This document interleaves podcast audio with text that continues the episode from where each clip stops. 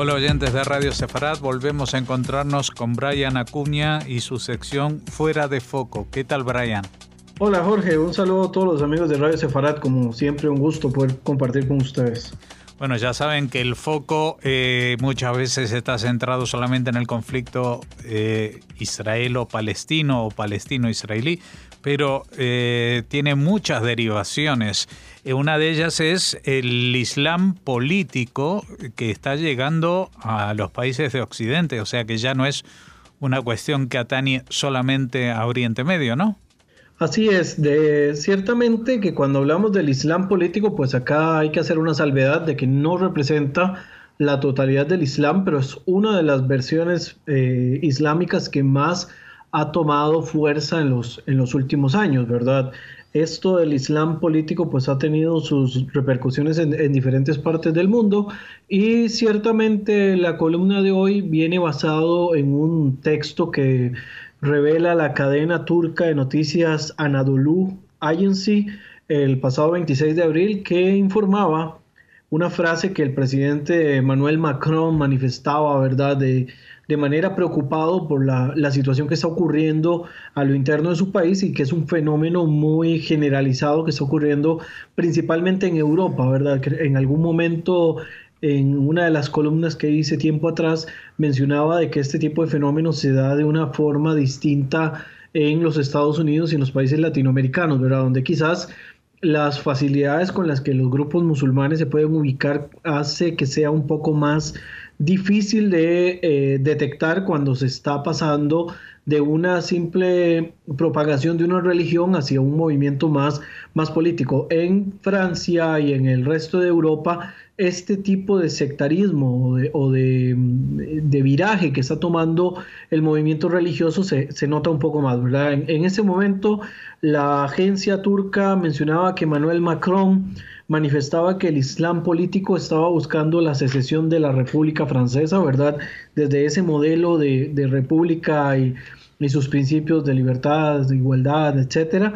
Y añadió también de que está en contra de que lo que él denominó como el comunitarianismo, que este comunitarianismo es técnicamente hablar de este proceso que ha llevado Europa de, convertir las zonas musulmanas como que si fueran guetos, ¿verdad? Y casi que territorios autónomos en algunos casos, donde ni siquiera las autoridades ingresan por, eh, por temor, ¿verdad? En algunos casos la policía pasa de lejos, ¿verdad? En algunas de estas comunidades para no eh, meterse y provocar problemas, ¿verdad? Y esto ha provocado de que los vacíos de poder que se han generado pues sean tomados por grupos a lo interno que en muchos casos son promotores del movimiento islámico muy radical, ¿verdad? Incluyendo madrazas religiosas eh, bastante pues eh, fundamentalistas, Podemos hablar nuevamente del caso de Molenbeek en, en, Bélgica, ¿verdad?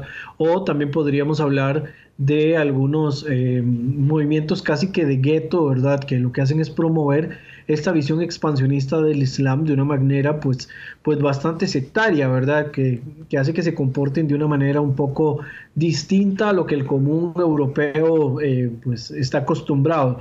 Eh, lo que también llama la atención es que muchas de estas comunas, ¿verdad?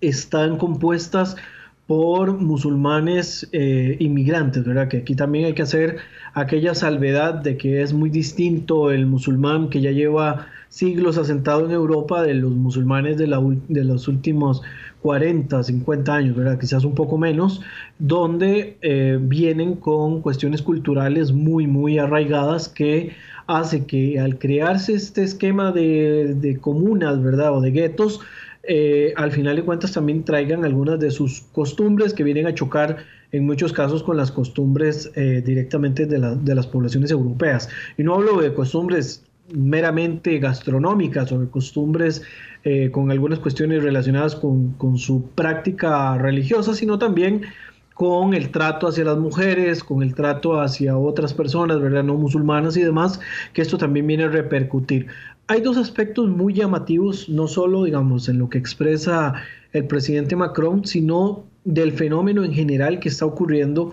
con los grupos islámicos que han sido en algunos casos eh, tomados o que son administrados por eh, puristas de la religión, ¿verdad? Por estos que tienen una visión bastante radical de su propia religión. En primer lugar, esa acusación que da el presidente Macron, ¿verdad? Con respecto al comunitarianismo que se viene en alguna manera a intentar sustituir el modelo de sociedad en la cual se están desarrollando los países. Recordemos que la mayoría de Europa está sentado en un modelo de Estado-nación, ¿verdad? Es, es, un modelo un tanto homogéneo en cuanto a su composición de estructura social y política, y este comunitarianismo lo que viene es a, tratar de imponer un esquema más parecido a, un sistema de, clanes, ¿verdad? Muy, muy similar a lo que ocurre en Oriente Próximo o lo que pasa en, en la propia África, ¿verdad? Este modelo viene a intentar sustituir lo que se ha mantenido durante ya bastante tiempo en Occidente y, trata de eh, arraigar este otro modelo que, que, en realidad es bastante choqueante, ¿verdad? A la hora de, tratar de mantener una administración generalizada, más que todo porque el esquema de clanes pues obedece a una cabeza de un núcleo un poco más pequeño y esto va, va generando hacia arriba, ¿verdad? Hasta poder tener contacto con autoridades de un carácter un poco más macro, ¿verdad? Lo cual ha, traído un panorama complejo a la hora de tratar de resolver conflictos en Oriente Próximo y en África y parece que este mismo modelo, ¿verdad? Se quiere implantar de una manera creo que natural, ¿verdad? Por el comportamiento y, arraigo que tienen estos grupos a su sistema y que se viene también inmiscuir en los esquemas de, los estados eh, nacionales que, que, ya están conformados, ¿verdad? En algunos casos por estar estos grupos administrados por esos líderes que les dije que son puristas en cuanto al tema de la religión, se intenta aplicar también el modelo de la Sharia, ¿verdad? Como una eh, opción eh, judicial para los musulmanes, ¿verdad? Y se reprime muy fuertemente a aquellos eh, que son parte de la comuna que intentan obedecer a las leyes del Estado que les ha dado acogida, ¿verdad? Entonces, aparte de tener un sistema social paralelo, tenemos un sistema eh, judicial paralelo, ¿verdad? Lo cual nuevamente entra en aquel temor de que se estén gestando estados dentro de otros estados, aunque creo que esta aclaración de estados dentro de otros estados viene a, a, sobreentenderse de que no se está dando de esa forma, sino que lo que estamos más bien es como atomizando las estructuras hacia un sistema más este, alejado de, este esquema Estado-Nación y más bien está obedeciendo a una reestructuración de grupos eh, sociales, ¿verdad? grupos clánicos, algo que, en algún momento lo habíamos eh, mencionado, más un, esquema más eh, federal, ¿verdad? O más este, comunitario. En otras palabras, el fenómeno de algunas de estas comunas pues van de la mano con el fuerte sectarismo que practican y por, por, otro lado están compitiendo políticamente y hasta judicialmente con las normas del territorio donde se han asentado para poder darle eh, riendas sin límites en algunos casos a su interpretación que está basada en los principios religiosos desde su interpretación además. Y hay algunos casos donde se dan violaciones a los derechos humanos, digamos, violaciones contra mujeres, contra niños y demás, ¿verdad? Entre esos, por supuesto, el temor de que, de que se den los denominados asesinatos por honor contra algunos grupos, ¿verdad? Principalmente las mujeres o personas del colectivo LGBTIQ o que se den en algunos casos matrimonios de eh, menores de edad, ¿verdad? En países donde probablemente esté prohibido, ¿verdad? Que, pero de manera clandestina se dan este tipo de relaciones, ¿verdad? Y no se llega a notar esta violación a los derechos hasta que ya eh, la situación pues está ya un poco tardía, ¿verdad? O ya han ocurrido algunas de las vejaciones o algunos de los, de los impactos contra eh, pues algunas de las poblaciones más sensibles. Jorge, no sé si tienes alguna acotación. No, no, no, creo que, voy siguiéndote muy bien lo que vas explicando. Muy bien. El segundo elemento que quiero destacar de esto eh, que hemos comenzado en la columna de hoy es que cuando se comienza a dar rienda eh, a la persecución contra los eh, promotores de esta visión purista de la religión, pues se genera un efecto contrario muy nocivo, ¿verdad? Principalmente con una ola de violencia bastante determinante que eh, va a traer un efecto rebote pues bastante nocivo, ¿verdad? Porque generalmente quienes persiguen a uno de estos, de estos grupos, ¿verdad? Terminan generalizando el ataque y terminan atacando eh, a, grupos que quizás no están metidos dentro de una visión radical, ¿verdad? Esto lo que llega a, pactar es empujar a algunos de estos no radicales a sentirse o meterse bajo el abrigo de grupos que sí son abiertamente muy, muy radicales y esto le puede dar un pie y un principio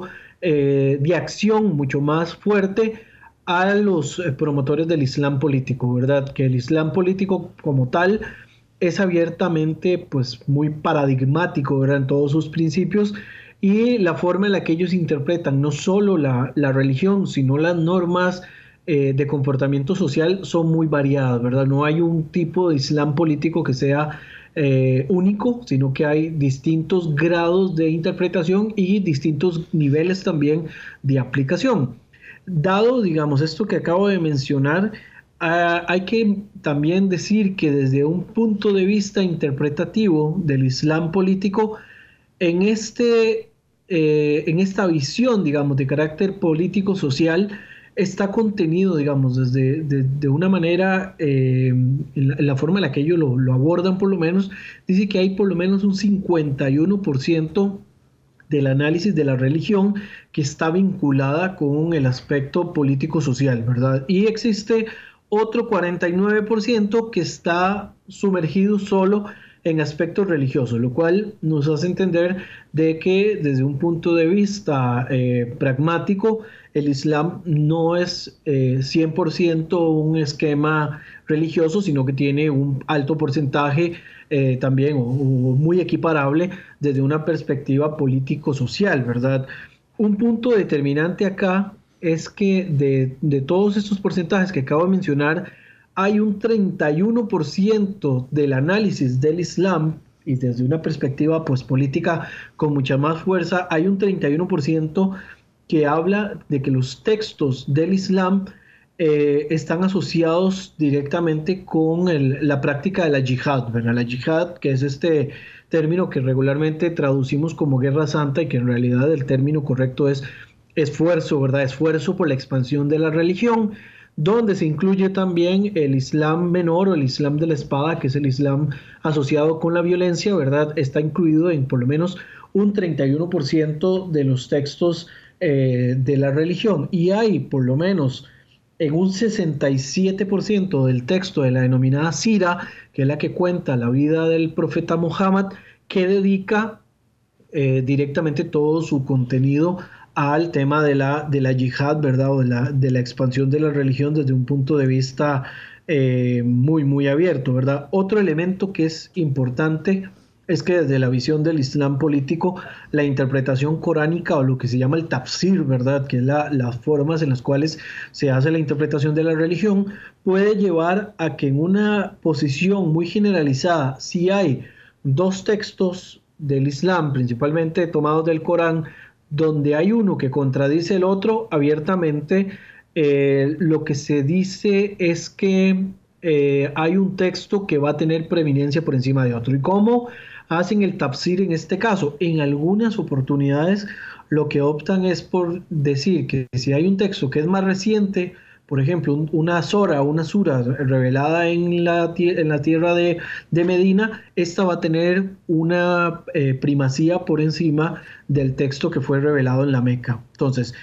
eh, es un tema muy de conveniencia, ¿verdad? Porque técnicamente aparece, digamos, esta, esta interpretación desde esta perspectiva. En la época en la que el Islam era una minoría y se desarrollaba en la ciudad de Meca, donde eran perseguidos, los textos que se toman de ahí, que se interpretan, son de convivencia con otras minorías religiosas que también podrían ser perseguidas. En este caso, se habla de muchos textos que hablan de una convivencia de hermandad con cristianos y con judíos, por ejemplo. Pero posteriormente, cuando el Islam llega a ganar una perspectiva de poder o se hacen mucho más poderosos eh, en, la tierra de Medina, por ejemplo, en estos textos donde el Corán muestra de que el Islam es mucho más fuerte, Entonces, acá vemos que el cambio de los textos también con respecto a las minorías religiosas, en este caso cristianos y judíos, es de convertirlos o de mínimo no hacer trato con ellos, ¿verdad? Entonces, desde esta perspectiva, los promotores de la visión del Islam más expansionista proponen que mientras sea una minoría tanto religiosa como de poder político, se deben de aplicar los principios de la Meca. Entonces ahí eh, empezamos a ver la práctica de lo que se llama la taquilla, ¿verdad? O la, eh, fitna, que es el, tema directamente de la simulación, ¿verdad? Eh, en este caso, digamos, en la, en la, en la aplicación de la taquilla, dice de que mientras sean una minoría, vamos a aplicar los principios de cordialidad que aparecen en Meca. Ojo que esto es una interpretación muy de la mano de aquellos que son radicales del Islam político, ¿verdad? Mientras que cuando ya hay un empoderamiento y son una mayoría determinante, se tienen que aplicar directamente los principios de Medina y cuando ya tengan el poder absoluto, pasan de la práctica de la dawa o invitación pasiva, ¿verdad? Donde se hace una invitación como se hace la promoción de cualquier otra religión, eh, principalmente digamos el cristianismo, que lo aplica de esta manera, y similares, se empiezan a poner, digamos, parámetros más fuertes donde la conversión eh, es casi obligatorio a cambio de no ser expulsados o con el temor de que haya un sometimiento, ¿verdad? Lo que se llama la dimimitud y en algunos casos, ¿verdad? Que se pueda dar el asesinato, como ocurrió por mucho tiempo en el Medio Oriente con los cristianos por parte de Daesh, ¿verdad? Que Daesh en algún momento dio persecución y asesinato a cristianos y también eh, ya posteriormente pues les dio la categoría de dimis o de protegidos, eh, cobrándoles obviamente este impuesto. Eh, bastante fuerte, que es el de la jizya, ¿verdad? Que es impuesto propiamente, digamos, eh, determinado por los líderes del, del país.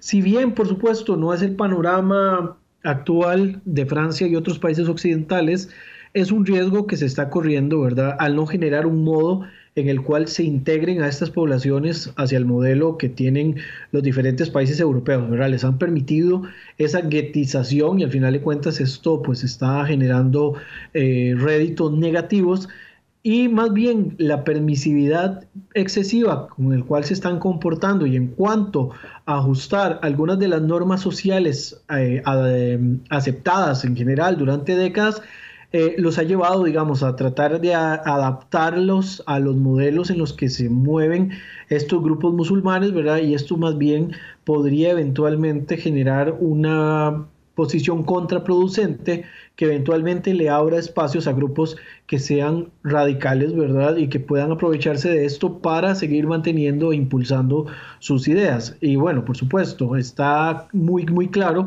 que no se trata de discriminar a las poblaciones musulmanas, porque ya sabemos que esto más bien genera un efecto rebote, pero sí de que haya una cierta cautela en cuanto a los niveles de tolerancia que se están ¿verdad? practicando en algunos momentos, principalmente en aquellas eh, eh, prácticas o acciones que superan simplemente diferencias que son de carácter religioso o culturales, por ejemplo, la, alimentación halal, ¿verdad? Que no tiene ninguna problemática en cuanto a su, a su instauración, puesto que eh, creo que son normas bastante básicas de, de trato a los animales y demás, así como el kosher lo es para el caso de los judíos o el caso de algunas prácticas culturales que pueden ser eh, tolerables, ¿verdad? Pero hay prácticas que por supuesto no se pueden tolerar por más que las traigan de tiempo atrás. Por ejemplo, la, el, tema de los asesinatos por honor o la circuncisión femenina, todo ese tipo de prácticas o el matrimonio infantil eh, no pueden ser vistos, digamos, como una forma positiva ni, ni podrían eventualmente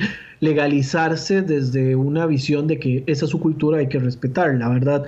Eh, por supuesto, digamos, este tipo de imposiciones culturales lo que vienen es, tienen que, venirse a, tirar abajo, ¿verdad? Para poder integrarlos y que pueda eh, neutralizarse en alguna forma las visiones radicales. Entre los, los grupos más eh, pues extremos con respecto a los musulmanes y que buscan la persecución de musulmanes en general, ¿verdad? Se popularizó el llamarle a la región de Europa como Eurabia, ¿verdad? En, algunos casos, eh, pensando de que, ¿verdad? En algún momento puede haber una conquista. Esa conquista eh, que se plantea que pueda ocurrir en las próximas décadas se puede revertir o se podría revertir en realidad. Al ritmo que vamos no se revierte, pero se podría revertir si se diera un proceso en el cual eh, se pudiera neutralizar, ¿verdad? Todas estas visiones radicales y se, pudiera hacer un, equilibrio con las visiones europeas, ¿verdad? O, occidentales para asimilar a esta población y que al final de cuentas esta población pues termine eh, pues mezclándose con el resto. Lo que pasa es que creo que el proceso ha sido un poco eh, mal llevado y, más bien parece como que vamos encaminados a que esto no pueda ocurrir, ¿verdad?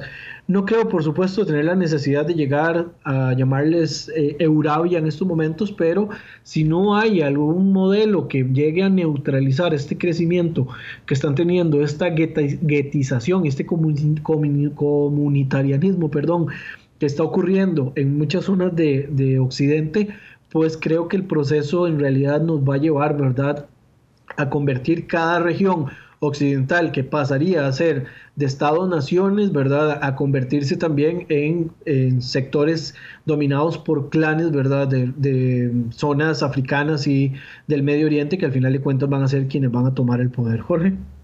Pues nada, un análisis en profundidad desde todos los ángulos sobre este Islam político y sus consecuencias en este mundo occidental en el que nos encontramos.